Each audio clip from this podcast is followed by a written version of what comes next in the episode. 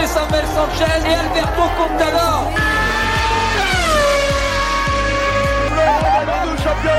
Il a autour du cou. Curry, way downtown, bang!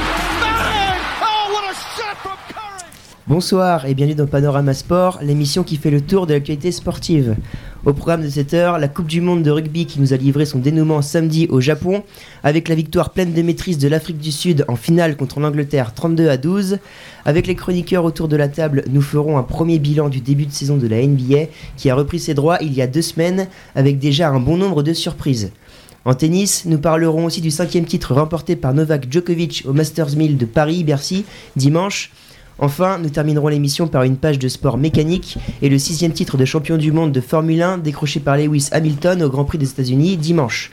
Vous êtes bien sur Radio TTU, fréquence 107.5 sur Lannion et ses alentours, et c'est parti pour l'émission Panorama Sport. Nous sommes ensemble jusqu'à 21h. Mais avant de commencer l'émission, bien sûr, je vais vous présenter les personnes qui seront autour de moi pour, euh, pour euh, justement faire ces, ces- ces une heure de Panorama Sport. En commençant par Noah, déjà à ma gauche. Salut Noah. Salut euh, Vivien, salut tout le monde.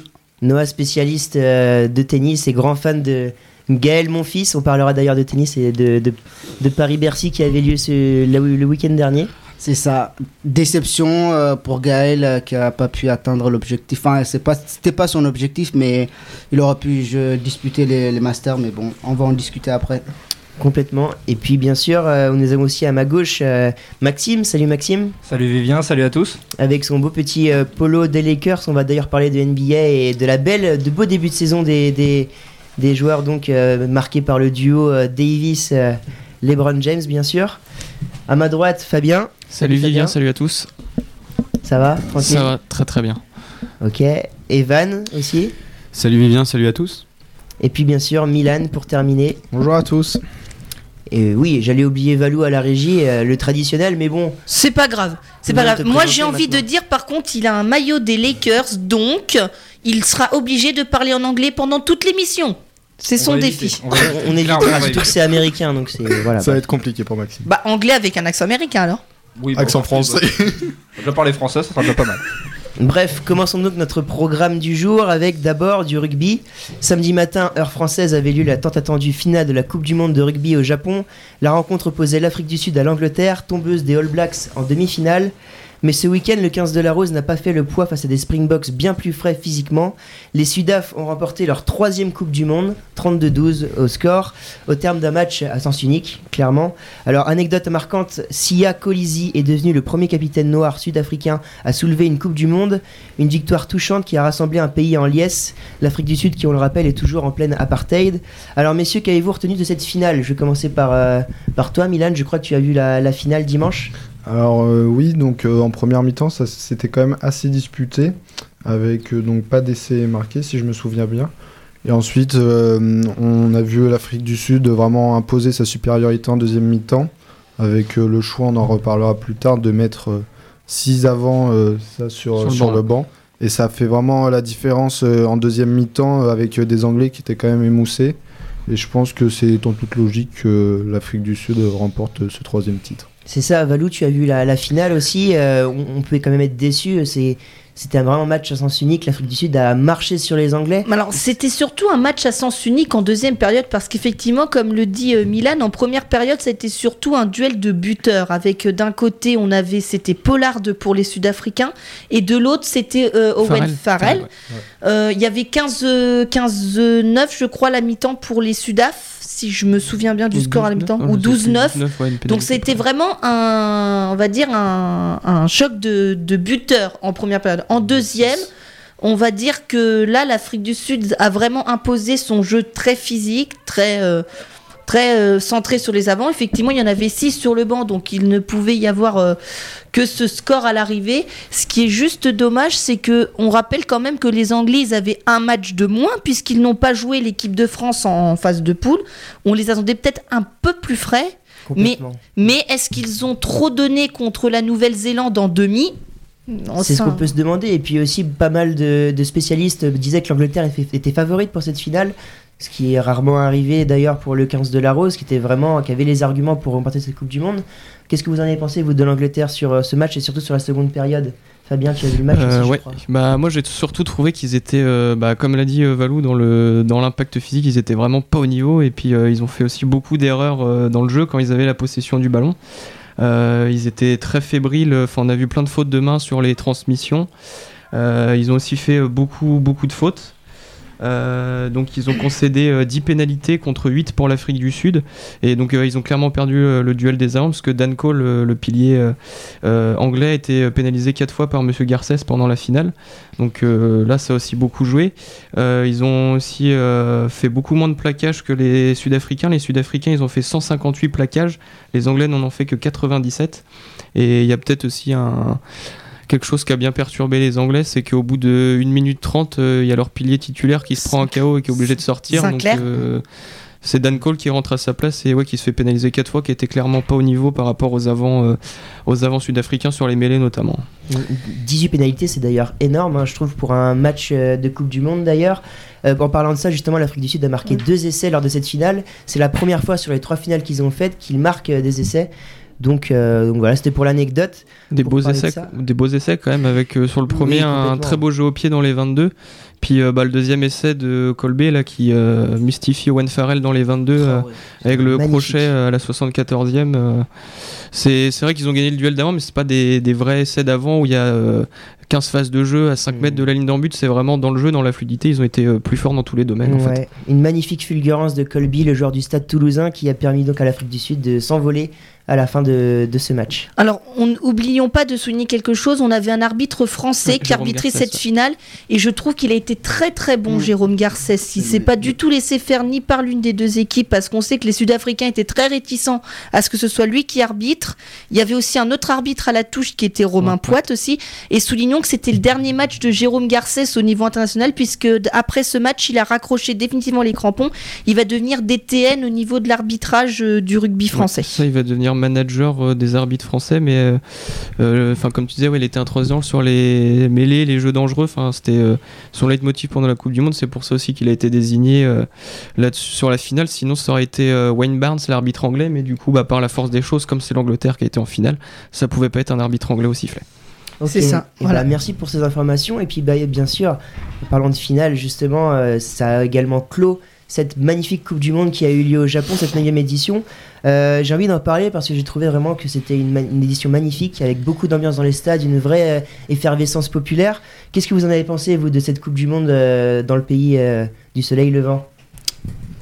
Bah oui, je pense qu'il y a eu un, un réel engouement autour, euh, bah, notamment de l'équipe du Japon qui est quand même allée en quart de finale. Quart de et finale, c'était- ouais. C'était la, la première fois, je crois, pour, euh, C'est pour ça. eux. Et je pense que voilà, le Japon qui était pas qui ne connaissait peut-être pas trop trop le rugby dans la culture japonaise, je pense que ça a permis euh, de, découvrir ça. Et c'est vrai que euh, voir des stades pleins avec euh, des, grosses ambiances, des supporters étrangers qui ont fait le déplacement, c'est bien quand on sait que il y a, beaucoup d'ambiance, on sait que ça motive les joueurs et c'est et dans le jeu aussi, il y a eu pas mal de jeux proposés par les équipes, donc ouais, c'est une belle édition. C'est vrai, puis il y a quand même eu pas mal de surprises, notamment en phase de poule. On pense bien sûr au Japon qui a créé pas mal d'exploits. L'Uruguay L'Uruguay L'Uruguay face au également, oui. Fidji Totalement. Mm. Et je pense surtout au Japon, puisqu'ils ont battu donc l'Irlande et ensuite l'Écosse. pour finir premier.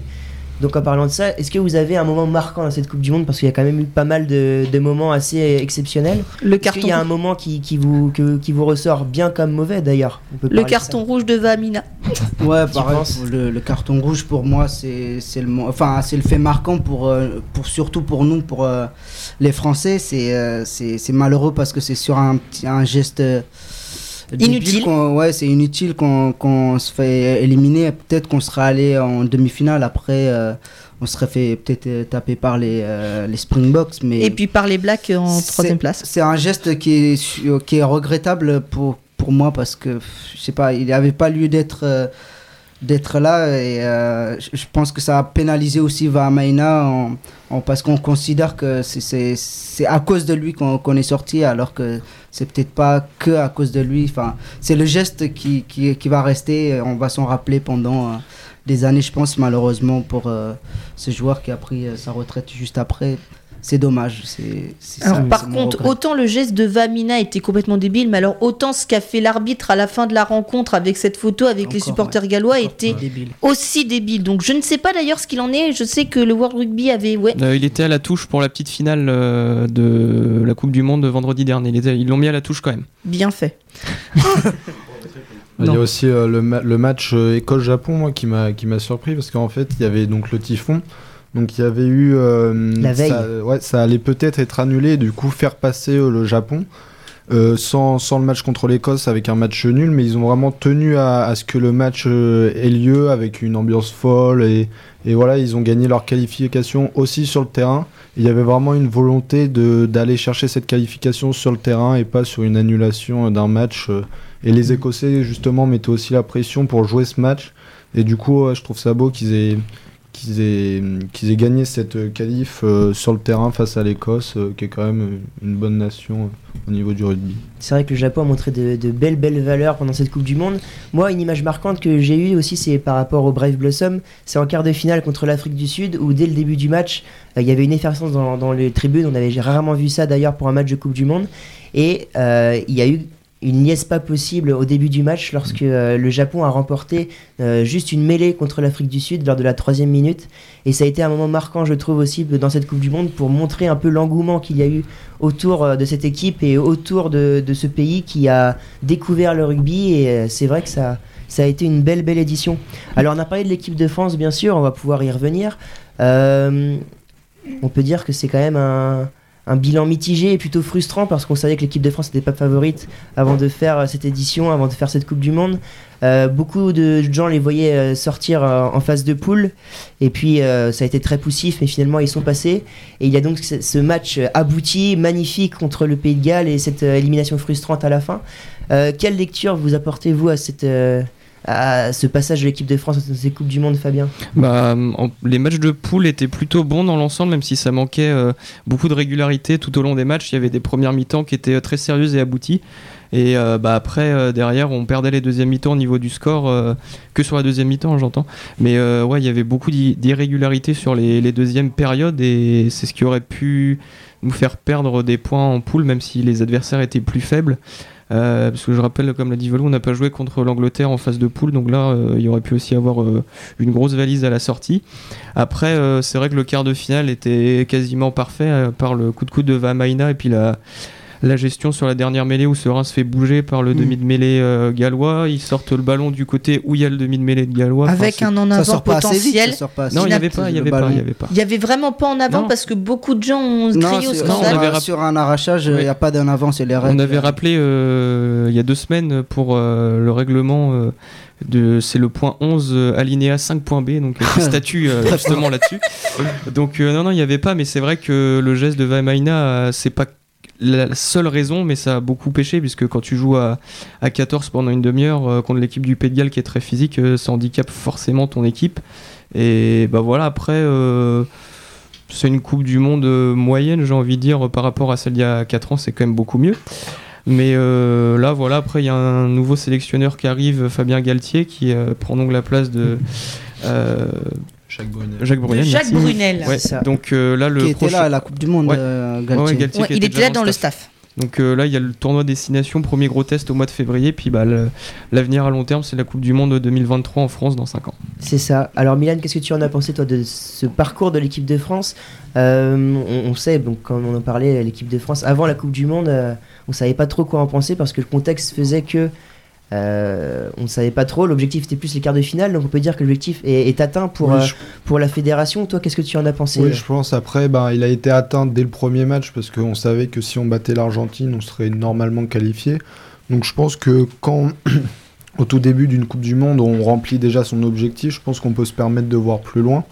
Donc ensuite, sur le match du Pays de Galles, euh, ça, pour moi, ils ont quand même bien géré, mais il a manqué, pour moi, chez, euh, chez les Français, un, manque de, de de peut-être euh, d'être un peu plus malin, sur un peu plus roublard, ce qu'a fait par exemple, euh, là où il a été très bon, c'est Fab de Klerk, le demi de mêlée sud-africain, qui voilà venait euh, toujours euh, à la sortie des rucks euh, euh, empêcher euh, la, la, la relance euh, anglaise en finale. Et je pense qu'il a manqué peut-être un joueur comme ça, un peu leader, euh, qui, dans les matchs euh, justement à suspense comme le quart de finale euh, prennent vraiment euh, la l'équipe à son compte et voilà peut-être un peu un peu d'inexpérience euh, du côté français sur cette Coupe du Monde. Oui, euh, ouais, je peux. Vas-y, Noah. Oui, beaucoup d'inexpérience euh, dans, dans cette équipe, mais l'object- euh, fixer un objectif de quart de finale pour l'équipe de France, je pense que c'est c'est débile. On doit viser beaucoup plus haut. On doit on, on doit imposer aux joueurs de de, de, venir- de revenir peut-être, enfin peut-être pas avec la Coupe du Monde, mais de ne pas donner une euh, euh, comment- un objectif comme le quart de finale. On va on va pas leur dire allez nous chercher le quart le quart de finale. Les, les mecs ils vont se dire on a atteint l'objectif, c'est bon. Du ils vont- on, match, on va euh, peut-être voilà. euh, ils vont peut-être se relâcher juste derrière. Je pense que la, la, France a le, le- le plus grand championnat du monde, enfin le top 14, pour moi c'est c'est le meilleur championnat du monde. La, la- France est un pays de rugby, je pense qu'on doit viser beaucoup plus haut, enfin on doit avoir des objectifs beaucoup plus, euh, enfin beaucoup plus haut comme... euh, donc euh, je pense que c'est- regrettable, il faut que la fédération se réveille, il faut que là l'équipe va, va changer, il va y avoir les jeunes qui vont, euh, qui vont arriver. Picamol qui part, Bastaro qui est pas sélectionné, je pense que c'est le, euh, le plus gros regret euh, de cette Coupe du Monde aussi, c'est Bastaro pas sélectionné. Bastaro qui va au Loup là, à Lyon, et Lyon qui, qui sont premiers de, top 14. Donc euh, il y, a, y a des questions à se poser aussi. Ok, peut-être Bastaro c'est pas c'est pas c'est pas le plus bel exemple euh, dans dans la vie à, à l'extérieur euh, de- du groupe, Mais mais oh, sur le terrain il est là. Sur, sur le terrain c'est un guerrier. euh, Il nous faut des mecs comme Bastaro. C'est Ouais, pas voilà. possible de pas sélectionner Bastaro pour cette Coupe du Monde. Après, en parlant de leader, il y a quand même Guillaume Guirado qui donc finissait sa, Oui, sa carrière internationale sur cette Coupe du Monde. il y a beaucoup de joueurs qui sont sur la fin, donc c'est ça qui est. Mm. Et en parlant justement d'objectifs, euh, Noah, euh, on peut quand même dire que ça paraissait compliqué en fixant des objectifs à l'équipe de France d'espérer déjà aller en demi-finale au vu du contexte et puis aussi des résultats décevants qu'il y a eu avec Jacques Brunel. Jacques Brunel qui était sous, euh, sous les critiques et qui savait qu'il n'allait pas continuer ensuite, donc c'était quand même un contexte assez compliqué à gérer. Sauf qu'on aurait c'est pu. sûr, c'est- le, mais le, le travail doit, fait, euh, doit être fait en amont en fait. C'est ça que je veux dire. C'est on doit plus investir dans les clubs de, de formation. Il n'y a, il y a pas assez de clubs euh, qui forment euh, beaucoup de jeunes. Ça, ça sort pas beaucoup. Enfin, on- il faut qu'on ait. On a été champion du monde euh, en, je sais plus. On n'a pas été champion. On n'a U20. jamais Non, été champion oui, les jeunes, les les U20 jeunes. qui ont été champions Ouais, du monde. Ils sont, ils sont, ils sont passés où Enfin, il fallait qu'on qu'on qu'on travaille avec, eux. Il, fa- il fallait qu'on présente une, une, équipe euh, qui, pouvait être, euh, enfin, qui pouvait largement concourir euh, face aux plus gros du circuit mondial. Une réaction, Valou, peut-être, avant de passer à la Euh, page NBA Non, enfin c'était juste pour dire quand même que euh, il y a un consultant, c'était dans le Late Rugby Club de Canal Plus Sport qui avait dit un jour euh, dans, dans cette émission que euh, il y a eu quand même une différence de préparation notable entre par exemple la France et l'Angleterre, c'est que la France s'est préparée pour le match contre l'Argentine, quand l'Angleterre, elle, s'était déjà préparée pour une potentielle demi-finale contre la Nouvelle-Zélande. Donc ça change tout quand même hein, en termes de préparation. Se préparer euh, contre l'Argentine, contre l'Angleterre qui se prépare contre- pour euh, une potentielle demi contre la Nouvelle-Zélande, là peut-être aussi qu'on a pêché là-dedans. Je ne sais pas ce que vous en pensez, est-ce qu'on a pêché dans la préparation? Bah après, c'est peut-être le, calen- le, le calendrier qui, qui le veut aussi. Enfin, peut-être que les, les Anglais, ils avaient, ils ont pas de beaucoup de joueurs qui jouent au top 14. C'est peut-être un, problème de calendrier au niveau international. On n'est peut-être pas sur le même pied d'égalité euh, avec les autres. euh, Ça fonctionne pas pareil. Ouais, Bernard Laporte, il voulait mettre Mm. en place pour soulager les clubs des contrats fédéraux pour que Mm. les joueurs soient euh, payés euh, par les clubs, euh, enfin par euh, la fédération justement, Mm. pas par les clubs parce qu'ils jouaient pas pour les clubs. Mm. Mais euh, ça, c'est vrai que ça s'est pas fait encore. Et ça, ça pourrait peut-être aussi euh, quelque ouais, chose à faire pour aussi l'élément 2023. déclencheur, ouais. Eh ben rendez-vous à la Coupe du Monde 2023 en France, hein, messieurs. Complètement. C'est justement euh, comme ça que j'allais clôturer donc cette page euh. Coupe du Monde de rugby. Nous allons maintenant passer donc à notre page NBA. Valou lance le générique.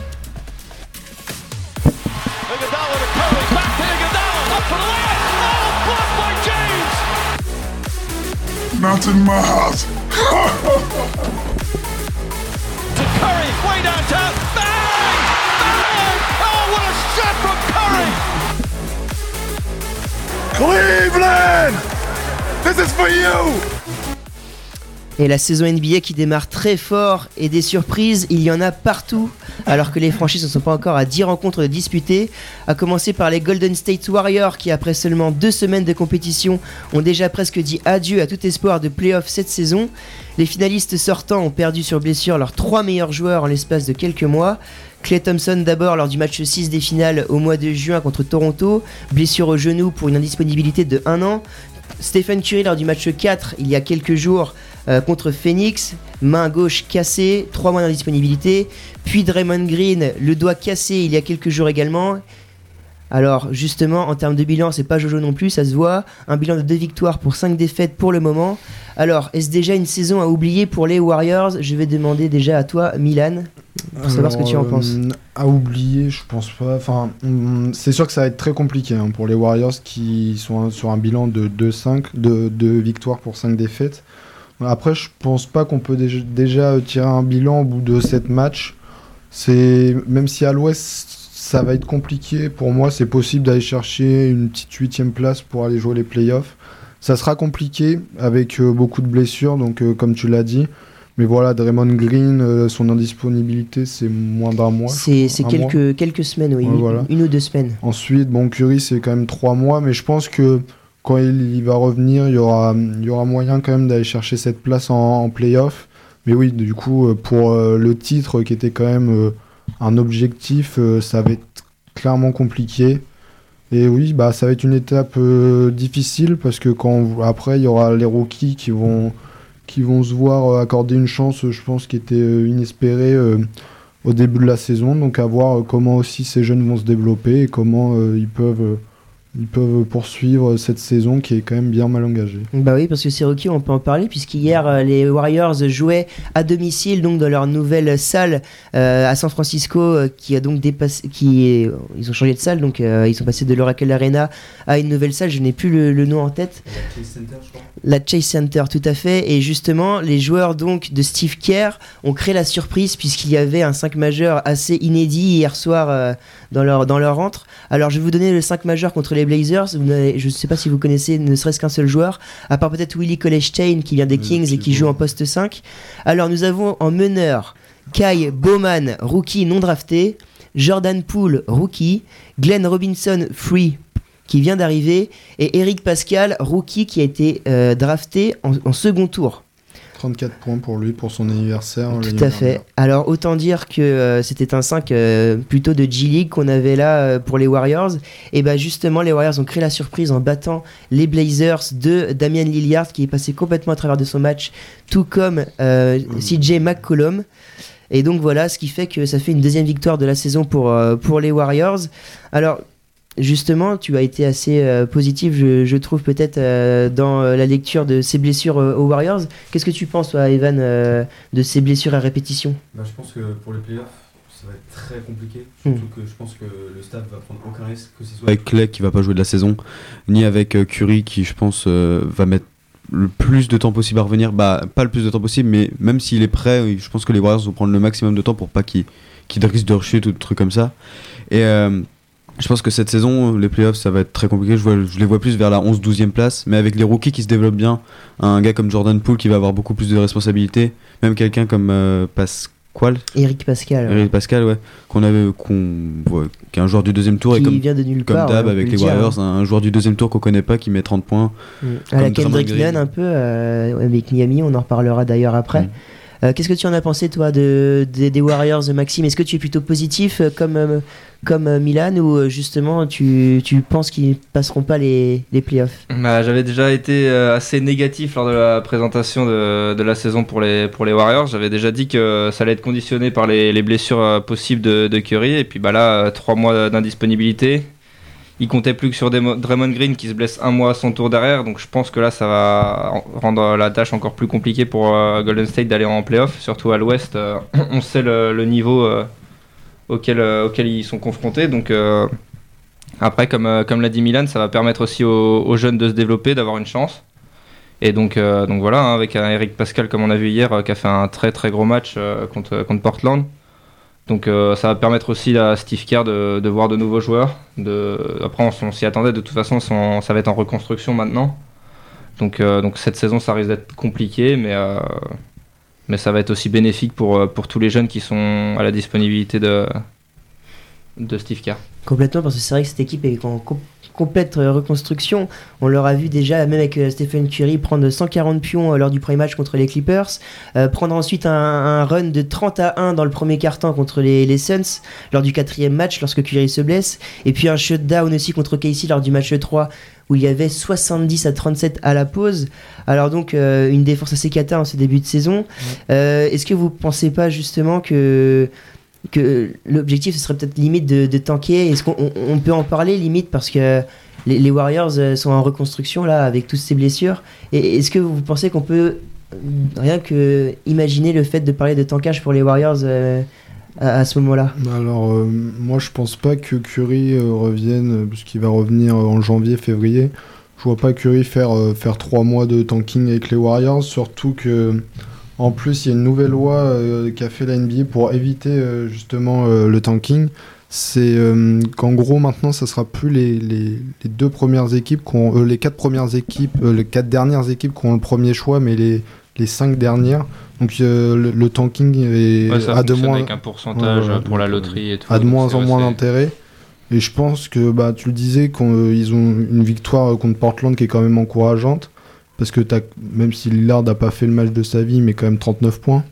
Donc je pense que c'est quand même, euh, c'est quand même un, un bon, un bon Portland qui a joué, même si c'est clairement une faute de parcours d'avoir perdu euh, contre, ce, contre ces Warriors-là. Après, en Mais- disant qu'il n'a pas fait un gros match, c'est-à-dire que les Warriors n'ont pas une bonne défense Oui, au oui. début de saison, et puis aussi qu'à côté, c'est 39 points, donc individuellement, il a pesé, mais collectivement, ce qu'on Ouais, attend a- de lui en tant que franchise passes, player, ouais. il n'a fait que deux passes pour trois rebonds. Donc Ouais, c'est aussi, euh, c'était pour montrer que justement, il n'avait pas pesé collectivement, euh, il n'avait pas permis à ses, ses coéquipiers euh, d'élever le niveau de jeu justement. McCollum, pareil, 14 points, Ouais, un rebond, 14 deux points. passes, c'est très très insuffisant. Donc voilà, on a parlé de la surprise donc des Warriors qui devraient vivre une saison quand même compliquée malgré tout. Et puis des surprises, il y en a aussi eu euh, dans d'autres sens, mais dans le bon cette fois-ci, comme par exemple le Heat de Miami, on en a parlé rapidement tout à l'heure, qui est sur un bilan de 5 victoires pour une défaite, tout comme les Lakers qui avec le duo euh, AD, LeBron marchent pour l'instant sur les défenses adverses. Et puis il y a également Phoenix qui a un super bilan et qui a remporté son cinquième match hier. Euh, alors quelle est votre équipe surprise et puis euh, celle que vous avez apprécié voir jouer en ce début de saison? Je vais commencer par toi Maxime avec ton beau polo euh, des Lakers. Eh bien, un beau pull les Lakers, mais pourtant, je vais pas parler des, des Lakers en ce début de saison. Je vais rendre hommage à Nathan qui est pas là ce soir et parler du 8. Donc, le 8, hein, on sait qu'ils ont, fait venir Jimmy Butler cet été. Donc, on pensait que ça allait être le joueur clé de, cet effectif, et finalement, c'est pas de lui qu'on parle le plus. C'est Kendrick Nunn, donc un, un rookie, donc non drafté, donc qui est très rare et qui, euh, qui fait un début de saison euh, assez impressionnant. Et donc, euh, on va dire que c'est un peu lui qui porte l'équipe offensivement. Il- sur ses premiers matchs, là, il est à 19,5 points de moyenne. Donc, ce qui est quand même impressionnant hein, pour, pour un joueur qui n'a pas été drafté. Et donc, Miami, donc, qui, qui caracole en tête pour l'instant de la conférence Est. donc, devant les, les gros hein, qu'on attendait Philadelphie, Boston, Milwaukee et Toronto notamment. Donc, euh, donc le hit, euh, pour moi, c'est la, grosse surprise de ce, de ce début de saison. Parce qu'il y a quand même euh, deux, voire trois, trois rookies dans le, dans le 5 majeur tous les soirs. Et donc, donc franchement, le Heat, ça va être une équipe à suivre cette année, d'autant plus que Butler n'a pas encore l'air d'être complètement en forme. Donc, je pense que si il arrive à, à monter en, en puissance, ça risque d'être très très impressionnant au cours de la saison. Complètement parce que même, même si on pensait que Miami avec Butler pourrait peut-être prétendre à des places en playoff, on les voyait pas aussi haut et aussi bien dès le début de saison. Et puis surtout quand on voit les trois rookies qui arrivent et qui sont exceptionnels, on parle bien sûr de Kendrick Nunn, on en a parlé, mais aussi de Tyler Hero qui était plus attendu et aussi de Chris Silva qui a un apport défensif incroyable. Eh bien, ça fait une équipe très très solide qui peut prétendre vraiment à des places euh, de, haut choix euh, à l'Est et puis éventuellement passer des, des tours de playoff. Après, la saison sera longue, mais, euh, mais bien sûr, on n'a même pas parlé de Bama Debayo qui peut euh, prétendre limite à être euh, MIP cette saison, euh, qui a des postes à responsabilité à, à- à l'intérieur et qui fait très très mal euh, aux attaques adverses comme en défense. Et puis il y a Dragic aussi qui a un nouveau euh, rôle de sixième homme aujourd'hui et qui arrive en deuxième lab en sortie de banc et qui fait très très mal aux défenses adverses aussi. Alors oui, c'est vrai que cette équipe du Heat fait, fait peur, fait très très peur. On a aussi parlé de Kaylee Olinik, Myers Leonard, Derrick Jones Jr.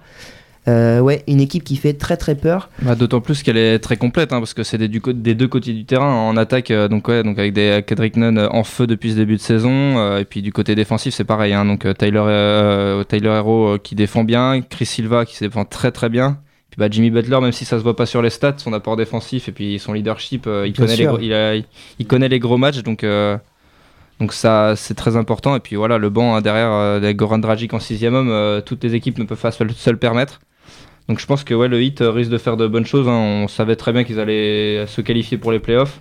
Mais je pense qu'on s'attendait pas à ce qu'ils soient si haut sur ce début de saison. Et ça m'étonnerait pas qu'ils jouent le, le podium euh, à l'Est en, fin de- en fin de saison. Complètement. Affaire à suivre. Milan, quelle a été ton équipe euh, surprise Alors, et... Je vais vous parler des Suns, des Suns qui sont quand même deuxième de la conférence Ouest. C'est quand même une belle performance. Donc euh, on a eu des Suns qui euh, l'année dernière ont fini avec le pire bilan de la ligue, je crois. Euh, le deuxième, je crois, derrière les Knicks. Ils ont fini Ouais, sur un 19, bilan de 19 victoires ouais. pour 63 défaites. Ouais. Donc là, ils, ont, ils sont déjà à 5 victoires et quand même des victoires contre les Clippers et une victoire hier contre les Sixers avec euh. Ricky Rubio et, et Devin Booker qui compilent 61 points. Première Donc, défaite euh, des, ouais. des Sixers d'ailleurs hier. Donc euh, plus d'équipes invaincues euh, dans, dans la NBA. Donc euh, à voir parce que leur une de- des deux seules défaites c'est une victoire de 1 point contre, contre Utah. Donc c'est quand même solide avec l'apport d'un meneur qui manquait quand même aux Suns depuis, depuis 3-4 ans pour, faire les passes pour Devin Booker. Et Ricky Rubio qui est quand même un très bon passeur. Donc voilà, affaire à suivre. Peut-être être dans la course pour la huitième place. Euh, ça va être compliqué quand même pour les Suns, mais ça peut. Les, ça, c'est des victoires euh, d'avance euh, qui compteront en fin de saison, donc à voir. Ça va être intéressant de les suivre au long de l'année, voir s'il n'y a pas trop de blessures. euh, le, le tandem euh, Ricky Rubio. euh, Mm.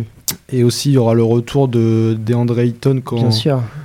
il aura purgé sa suspension. Donc, euh, je pense que ça peut être intéressant pour eux. Et peut-être euh, on va les, les, les voir à une place qu'on a- qu'on n'attendait pas forcément. Complètement. Bah, D'ailleurs, je voulais en parler justement de, des Suns et faire le jeu de mots avec la renaissance du Phoenix, justement, depuis l'arrivée de leur coach Monty Williams, qui était assistant jusque-là et qui est à la tête de l'équipe et qui fait un travail remarquable.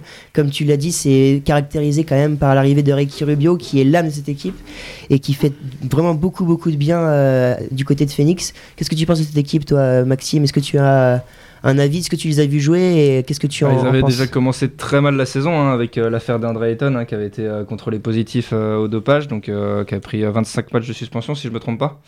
Donc un joueur très important dans l'effectif des Suns. Mais ce qu'il faut noter surtout, c'est l'arrivée de, de Ricky Rubio. C'est clairement ce qui manquait les, les dernières années euh, aux Suns. hein. Il manquait clairement un meneur. L'année dernière, ils avaient fait toute la saison avec. euh, je sais plus qui c'est qui avait fait la, la saison en meneur, mais c'était. enfin C'était Rubio qui jouait. C'était Booker qui jouait. Booker. Ouais. Booker qui joue un, voilà, mais bon. Booker qui est plus un poste scoreur, derrière, voilà, derrière, derrière d'ailleurs. Il, il essaye de, de créer son shoot euh, à chaque fois, donc euh, c'est clairement pas un distributeur. Donc je pense que l'arrivée de Ricky Rubio fait, fait beaucoup de bien. Et puis bah, ça, ça, ça permet aussi à Devin Booker de- d'avoir des, des espaces de shoot. Et puis bah, comme on l'a vu cette nuit contre Philadelphie, hein, il, a, il a mis 40 points. Mm. Et, euh, et sinon c'est pareil, Kelly Oubre, euh, qui, euh, on, en, on, on en, on en attendait pas moins après son arrivée de Washington. Et puis bah, il commence à montrer euh, le potentiel qu'on attendait de lui, que c'était c'était vraiment quelque chose qu'il avait en lui. Bien sûr. Et donc voilà, après derrière on a les, les, les, les, les pivots, enfin les, les intérieurs comme Aaron Baines, Dario Saric et Frank Kaminsky aussi, hein, qui, sont. Mm. qui sont très importants, qui ont déjà joué dans des grosses franchises. Mm. Comme le hit, en fait, ce sont que de bonnes pioches sur bonnes pioches qui font Voilà, qu'au final, ça. ça. fait un effectif. Pas des, euh, pas des gros joueurs, mais des, des joueurs qui se battent pour l'équipe et c'est ce qui manquait euh, clairement euh, chez les Suns. Ouais. Qui s'est un peu transformé en Lopez cette année parce qu'il prend, il prend 5 tirs à 3 points, il est quasiment à 50%, Ouais. alors qu'il y a 2-3 ans il en, il en il tirait pas. Mm. Ce qui est impressionnant de voir un joueur comme ça, immense, euh, qui prend les 3 points et qui les met. Ça devient de plus en plus courant en NBA, mais. Bah, c'est vrai, oui, on parlait de Kelly qui lui aussi commence à tirer derrière, euh, derrière donc, euh, comment, euh, qui commence à tirer à trois points du côté de Miami. Euh, on parlait justement de Ricky Rubio, il y a eu, on l'a vu hier, alors je vais retrouver ça. Il y a quelque chose qui est sorti donc sur un site anglais, américain, un témoignage poignant de Ricky Rubio sur le site The Players Tribune. Et donc il a témoigné, il a rendu hommage à sa, à sa mère décédée il y a trois ans du cancer. Une, on, sent qu'il y a quand même une, âme dans cette équipe parce qu'il y a aussi eu l'histoire avec Monty Williams qui avait perdu aussi sa, sa, femme dans un, accident de voiture. Donc c'est une équipe assez meurtrie qui a des valeurs et qui, qui se bat euh, avec ça. Et, c'est vrai qu'elle fait un- vraiment un début de saison assez exceptionnel. Alors comme tu disais, euh, Milan, il faut faire attention parce que ce n'est, on a, il y a que 7 matchs de jouer. Et donc euh, la saison va être encore longue dans un- une conférence ouest très très dense. Mais euh, pourquoi pas jouer euh, les places euh, en playoff, c'est vrai. En tout cas, euh, c'est très très prometteur pour la suite. Alors euh, Evan, je t'ai pas demandé, mais est-ce que tu as une équipe euh, qui te plaît dans ce début de saison? J'aime beaucoup voir jouer les Mavs, moi, et qui sont à 4-2 pour l'instant. Et euh, je trouve que c'est une des équipes qui a le jeu collectif le mieux huilé depuis le début de la saison. C'est une des équipes aussi qui, je crois, qui tire le plus à 3 points de la NBA avec Houston. Mais euh, avec un système totalement différent parce que Houston, on sait bien, c'est James Harden qui fixe et qui ressort pour des tireurs. Alors que là, on a plus un jeu collectif où on va trouver des tireurs. Bon, même si Doncic peut avoir des fois le rôle d'Harden aussi. Et Doncic d'ailleurs qui est incroyable cette année. euh, Hmm, hier, il fait une, une, euh, des stats, je crois, il fait 29 points, 15 rebonds, 14 passes, quelque chose comme ça. Troisième triple-double de la saison, lui qui tourne presque en triple-double de moyenne euh, depuis, euh, depuis que le début de saison là. euh, il fait vraiment un début de saison exceptionnel, ouais, Luka Doncic. Et puis avec Porzingis en plus qui s'est parfaitement intégré, on, on avait des doutes sur comment il allait revenir après sa grosse blessure il y a ça fait un an et demi déjà qu'il s'est blessé je crois À peu près, ouais. Avec les Knicks et euh, là il s'est parfaitement intégré, ça shoot très bien, euh, même des joueurs sur le banc comme euh, le sophomore Jalen Brunson qui est hyper intéressant, qui tient bien la balle, des, vieux briscards comme JJ Barea ou même quelqu'un comme Seth Curry. Je trouve que l'équilibre est pas mal. En plus, il y a un très bon coach comme Rick, comme Rick Carlisle et je trouve que l'alchimie de, des Mavs est plutôt pas mal et je les vois bien aller en playoff. Bah, s'ils continuent sur ce rythme-là, je pense que ça peut être une équipe très chiante à jouer. Bien sûr, une super équipe avec une grosse densité sur le banc, un, un vrai beau roster. On parle aussi de Finlay Smith, pas mal de joueurs qui apportent euh, quelque chose offensivement comme défensivement. Euh, un avis, Maxime, sur, euh, sur les Mavs? Bah moi je, je suis toujours d'avis que Luka Doncic euh, va devenir l'un des, des meilleurs joueurs de, de NBA hein, dans les futures années. Déjà, il en fait déjà partie, je pense. Et euh, il y avait des doutes pourtant, hein, un joueur européen qui arrive en NBA, euh, les Américains euh, se disaient qu'il allait pas, pas réussir. Et maintenant il fait l'unanimité, il est même comparé à LeBron James aux États-Unis, donc c'est pas rien, je pense. Et ça prouve un peu tout le talent qu'il a. Et bah, il continue de toute façon sur sa lancée. hein. Il était aux côtés de Nowitzki l'année dernière. On s'inquiétait un petit peu de, son départ, de l'arrivée de Porzingis, s'il allait bien se remettre de sa blessure. Et bah, apparemment, ça a l'air d'être euh, d'être bien remis. Et puis bah, les deux s'entendent à, merveille. Et puis autour, euh, on a des, joueurs hein, pareil, qui, donnent tout, euh, qui, des, bons, des bons seconds couteaux, on va dire, sans être péjoratif. Et donc bah, forcément, ça, marche. Et donc. c'est tant mieux pour, Dallas hein, qui, va sans doute pour moi accrocher une place en playoff de justesse sûrement, mais, euh, mais sans doute qui jouera les playoffs et qui, qui aura peut-être du mal derrière en- pour passer un, ou- un ou deux tours, mais, euh, mais ils iront en playoff selon moi. Alors on a parlé de Doncic justement, je voulais avoir votre avis sur euh, votre joueur de ce début de saison. Donc on peut parler aussi de Carl Anthony Towns qui là a eu deux matchs de suspension à cause de une petite euh, complètement Avec Joël. avec Jojo Embiid. Donc on peut parler quand même de Carl Anthony Towns, de Giannis euh, Antetokounmpo qui est toujours euh, au même niveau que l'an dernier. On peut parler aussi de la paire des Lakers avec euh, Anthony Davis et LeBron James ou encore André Drummond qui fait euh, un très très bon début de saison avec avec Détroit même si l'équipe n'a pas un très très bon bilan pour l'instant. Quel est quel est le joueur que vous ressortez de, de ce début de saison? Donc Evan, tu as parlé des Mavs avec Doncic. Euh, pareil pour toi Maxime. Quel est le joueur que vous retenez pour l'instant euh, après euh, moins de 10 matchs? Bah moi ça va être, même s'il a pas joué beaucoup de matchs, ça va être Trae Young parce que sur les matchs qu'il a joué, il a quand même été incroyable. Il, il met des pointes à 39 euh, points avec des pourcentages, c'est indécent. Il est clutch. Euh. je trouve même si, je crois qu'il a joué que 2-3 matchs pour l'instant. Ouais, Ice Trae qui s'est blessé je crois lors du troisième match et qui était sur une moyenne de 40 points justement sur ces trois c'était matchs. Incroyable. qui devrait revenir euh, d'ailleurs potentiellement ce soir. J'ai vu ça tout à l'heure. euh, on indiquait qu'il était, il est- il était de retour sur les, sur les parquets d'entraînement. Donc euh, possiblement ce soir. Après, est-ce qu'ils vont Atlanta va prendre des risques? Je suis pas sûr, mais euh, Atlanta qui jouera donc euh, euh, aux Spurs de San Antonio dans un match très très intéressant. Il y aura six matchs cette nuit en, en, NBA. Il y aura euh, les Pacers qui se rendront à Charlotte. Euh, il y aura les Celtics qui euh, recevront Cleveland. Donc San Antonio recevra les Hawks d'Atlanta. Le Magic recevra les, euh, les OKC.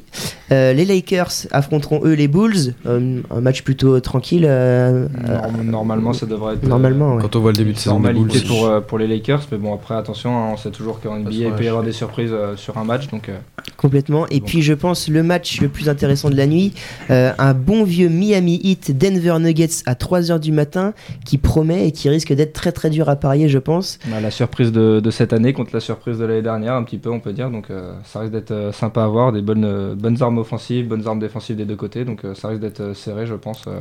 Deux équipes très solides et ça risque d'être intéressant à, à suivre, oui. Alors avant de finir, Milan, je t'avais pas demandé, mais quel est, qui est pour toi ton, ton joueur de ce début de saison? Je vais- C'est peut-être étonnant, mais je vais, je vais donner Drummond quand même. Parce que je pense que dans le basket moderne, c'est quand même très dur de tourner sur du 21 points, 19 rebonds. Hmm, C'est quand même très costaud. Il a sorti des 25-25. euh, il a été en 20-20, je crois, sur euh, plus de 3 matchs sur 7. Donc euh, même si euh, même si Détroit est dixième euh, avec un, un ratio de 3-4, je crois, Hmm, c'est quand même assez impressionnant sur, sur 7 matchs de prendre 20 rebonds de moyenne. Mm. Sachant que je pense que des joueurs qui ont pris 20 rebonds cette saison, ça a dû arriver 2-3 fois et Ouais, encore. Anthony Davis qui a dû le faire euh, une fois Ouais. cette année. C'est Et ça. si, si, il avait fait un 40-20 en Ouais, il a 30 fait un minutes, un 40. truc. Ouais, et C'est ça. lui, il est à 20 de moyenne. Mm. Donc même s'il est pivot et que c'est pas très grand autour de lui, euh, c'est quand même euh, assez. Et au-delà des rebonds, je pense qu'il y a les 21 points, c'est Ouais, assez difficile dans le sens où c'est un joueur qui prend très, voire jamais de, ouais, il de tourne 3 euh, points. Donc, Et euh, puis, Ouais, qui est quand même assez, assez très mauvais même sur euh, au lancer franc. ouais. clairement a- ça. attaque, c'est c'est catastrophique. moyen. En attaque, c'est que sous le panier, Drummond, en fait. Il a pas même des petits shoots à 3-4 mètres, il les a pas trop, même s'il travaille dessus. Les, les lancers, je crois qu'il s'est un peu amélioré. Bon, de ce ça reste très ça faible. reste, hein, euh, le ça reste pas beau, Ouais, mais- c'est pas beau à voir. Ouais. Il, est à, il est à 56% euh, au shoot et que 66 au, au lancer. Ouais, c'est donc ça. fait 2 sur, 2 sur 3. 2 sur 3, ça reste quand même moyen. Ça va. Mais du pivot, coup, euh, Drummond qui, comme euh, les Pistons, euh, font sans euh, Reggie Jackson, qui font sans Blake Griffin et Derrick Rose, qui sont donc pour l'instant blessés. Euh, donc c'est c'est pour ça que les, les Pistons n'ont pas un si bon bilan en ce début de saison. On va refermer notre page NBA qui nous a quand même... quand même pas mal tenu en haleine. Et parler maintenant de tennis puisque euh, ce week-end euh, il y avait euh, Novak Djokovic. Et Novak Djokovic a fait du Novak Djokovic en remportant un cinquième titre au Masters 1000 de Paris-Bercy. Victoire tranquille en 1h05 en finale contre Denis Shapovalov 6-4, 6-3. Alors le Joe Carnot, seul au monde sur la planète tennis Eh bien non, parce que Nadal redevient numéro 1 mondial avant le Masters 1000 de Londres la semaine prochaine. Alors euh, Noah, tu es un peu euh, notre suiveur euh, de tennis autour de la table. Qu'est-ce que tu as pensé toi déjà de, de Djokovic? Est-ce que tu penses qu'il est un peu seul sur la planète tennis en ce moment? Euh, j'ai regardé la finale euh, dimanche contre euh, le jeune euh, Canadien Denis Shapovalov. C'était euh, c'était une finale à, à sens unique, on va pas se mentir. J'étais déçu par euh, Shapovalov parce que en demi-finale, il nous a livré un match euh, monstrueux contre euh, Gaël. Il- Euh, en, il- en quart en quart, pardon. Et il tentait tout et, et tout rentrait, c'était euh, incroyable. Enfin, il, te mettait des, euh, des coups de raquette, il te sortait des, des amortis, des, des, des revers à une main, il jouait à une main longue ligne. Il, il avait tous les angles et euh, contre Djokovic, il a, il, a, il a perdu ça. Là, parce que Djokovic aussi, le, c'est, c'est le meilleur défenseur du monde. hein. Il, il, il renvoyait toutes les balles. Et euh, il a, euh, enfin, Chapovalov a commis beaucoup de- d'erreurs là-dessus. Et je pense, enfin, c'est ça qui m'a un peu déçu. J'attendais un Chapovalov euh, plus incisif et plus précis dans, dans ses coups. Mais, on- mais bon, Djokovic, il est intouchable. Enfin, oui, il est seul, euh, il est seul euh, sur euh, ce planète tennis en tout cas. Cette En- planète en ce tennis. moment, en tout cas, ouais, même s'il a perdu son titre de numéro 1 mondial, donc, euh, au détriment de Nadal, qui avait donc déclaré forfait en demi-finale contre Shapovalov. Mm. Euh, un avis, donc, messieurs, autour de, de la table euh, sur, euh, sur le tennis, sur euh, ce, ce, ce Master 1000 Fabien? Ouais, ouais. Pardon, comme disait Noah, ouais, Shapovalov est pas rentré dans sa finale. euh, je crois qu'il y a dû avoir 5-1 euh, au premier set. Euh, 5-1, 6-4. Oui, enfin, il, a- il a été mené ouais, 5-1. Il a été mené 5-1. Ouais. Et euh, ouais, il a, enfin, il est pas rentré dans le match. Euh, Djokovic a servi très fort euh, dès l'entrée, euh, dès l'entrée du match, et ça, on a l'impression, on avait l'impression qu'il était euh, tétanisé par l'événement en fait. C'était une première finale de Master 1000. Euh, il y avait une grosse scénographie avant l'entrée aussi. Ça fait peut-être monter la pression. Il n'a pas l'habitude. Et ouais, ouais, comme tu l'as dit, Djokovic était encore monstrueux en défense et aujourd'hui, euh, c'est vrai qu'il est très très fort. Après, pour euh, la saison à venir, euh, il y aura toujours Nadal et Federer. Et après, Federer annonce aussi qu'il sera à Roland Garros normalement s'il se blesse pas. Mais euh, ouais, il est seul pour le moment, mais je pense que quand Nadal et Federer vont revenir en pleine forme, là on, on pourra aussi avoir des, des gros gros matchs et des beaux matchs justement. Alors à noter le beau parcours aussi de, Jo- de Jovic Tsonga, pardon, quart de finaliste battu par Nadal lors de cette édition euh, à Paris. Alors c'est la belle histoire euh, de la semaine dernière puisque euh, notre bon vieux Joe, fan de Kinder Bueno, est passé de la 300e place il y a un an au top 30 en cette fin d'année.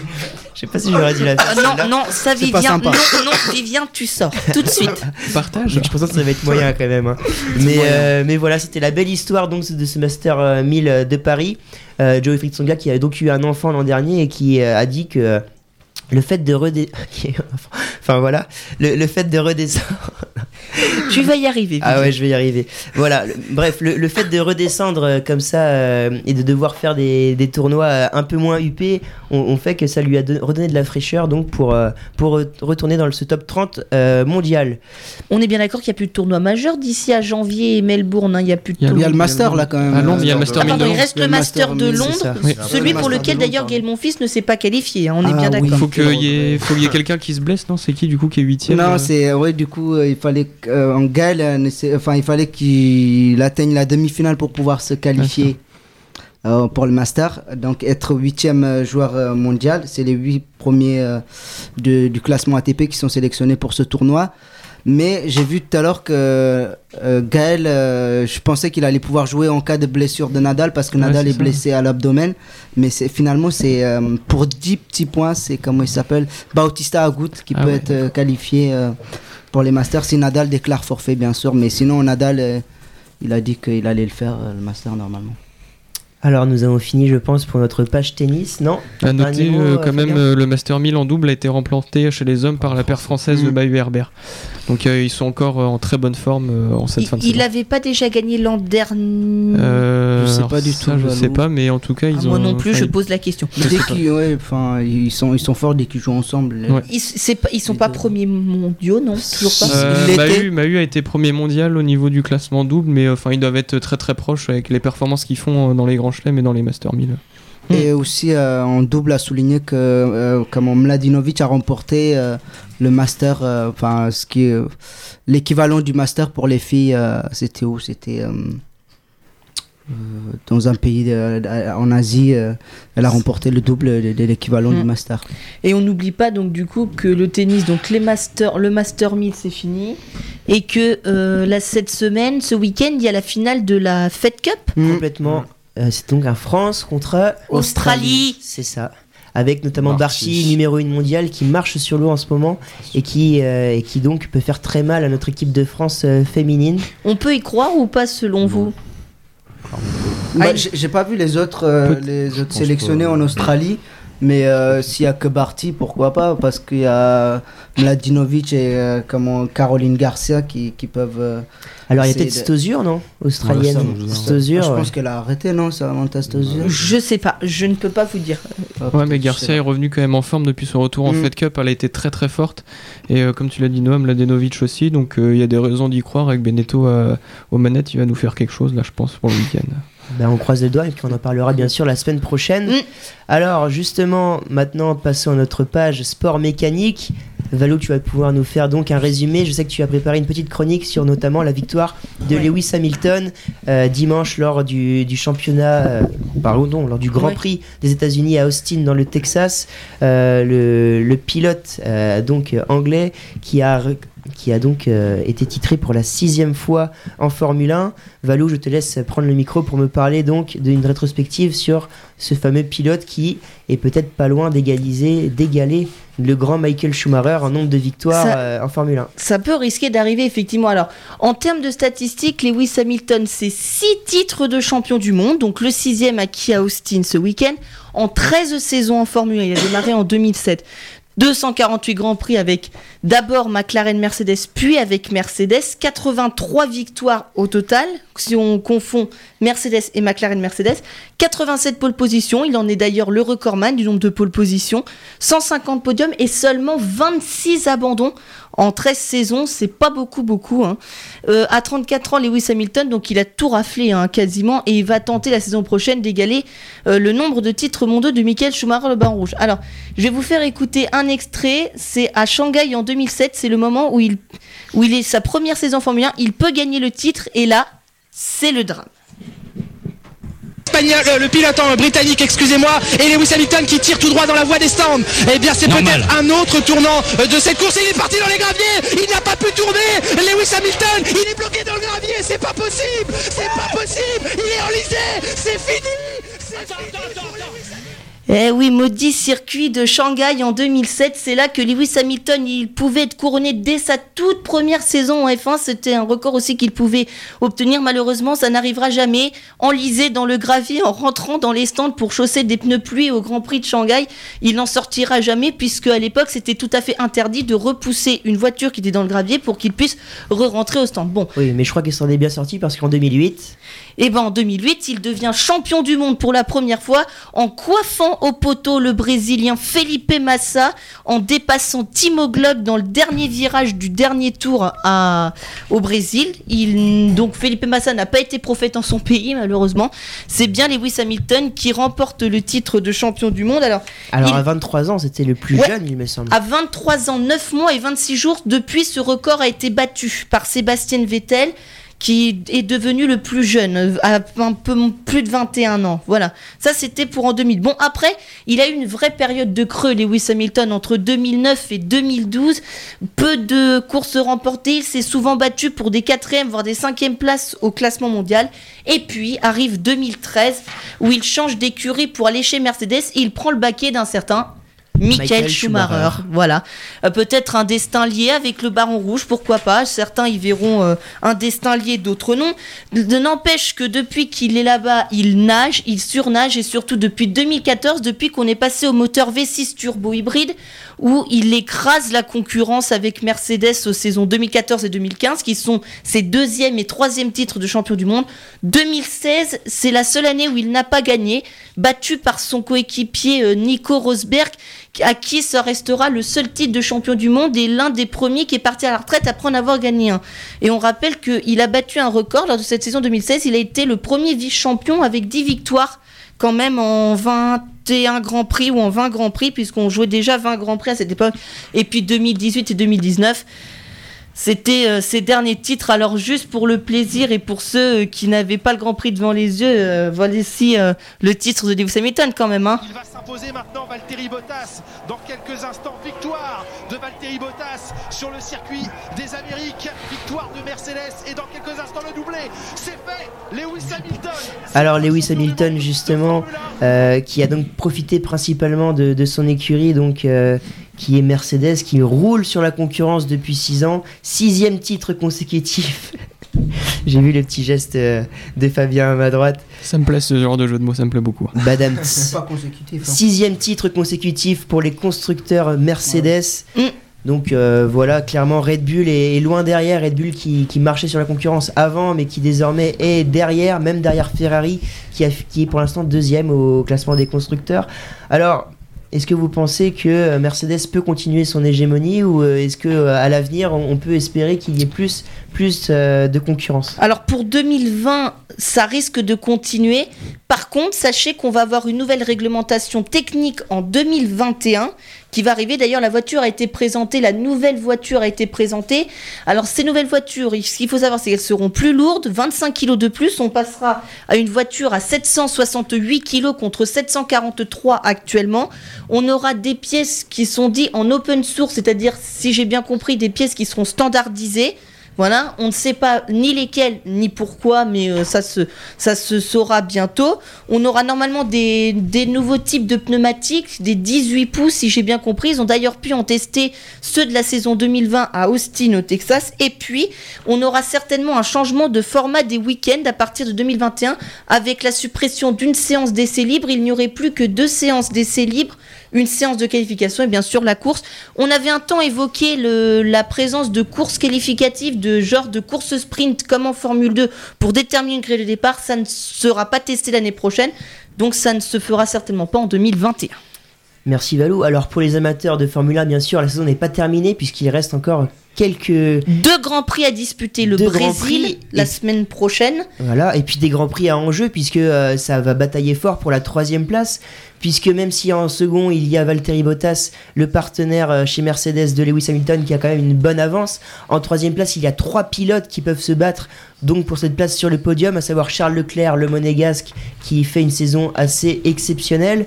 Il y a bien sûr son compatriote Sébastien, euh, compatriote pardon, enfin, son son coéquipier Sébastien Sébastien Vettel. Vettel chez Ferrari. Et puis il y a aussi donc euh, le jeune Max Verstappen. Ces trois-là se tiennent en quelques points et donc ça nous ça, ça- peut euh, nous livrer euh, de belles batailles pour ces deux derniers grands prix. Hum, hum, effectivement, puisqu'il restera donc 52 points à distribuer, 50 points plus les deux points des meilleurs tours en course, puisque le meilleur tour en course se rapporte un point supplémentaire pour celui qui le fait.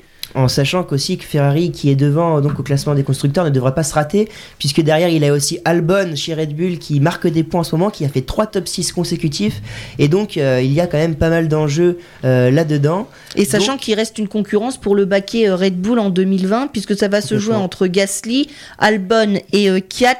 Je vois plutôt Albon rester chez. Ouais, puisque normalement il devait reverser Gasly chez Toro Rosso, il devrait retourner chez Toro Rosso. Euh, bah, normalement, il est déjà Ouais. reversé depuis la Hongrie. Il y a eu un Ouais, switch c'est de pilote. Je pense que Albon est en, entre guillemets, et désolé pour le jeu de mots, en pole position pour, euh, pour, aller, pour rester chez Red Bull l'année prochaine. Voilà.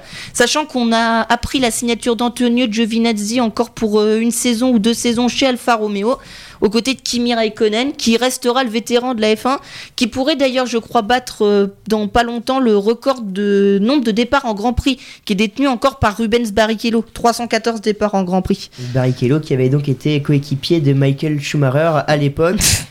C'est sur cette boucle que nous allons donc refermer notre page mécanique, sport mécanique, et que donc nous allons pouvoir euh, clôturer cette euh, belle heure de Panorama Sport. Merci à tous de nous avoir suivis bien sûr. Et puis euh, ne bougez pas puisqu'il y a une petite euh, pause musicale, mais après nous revenons directement pour la soirée Ligue des Champions et 4-4-2.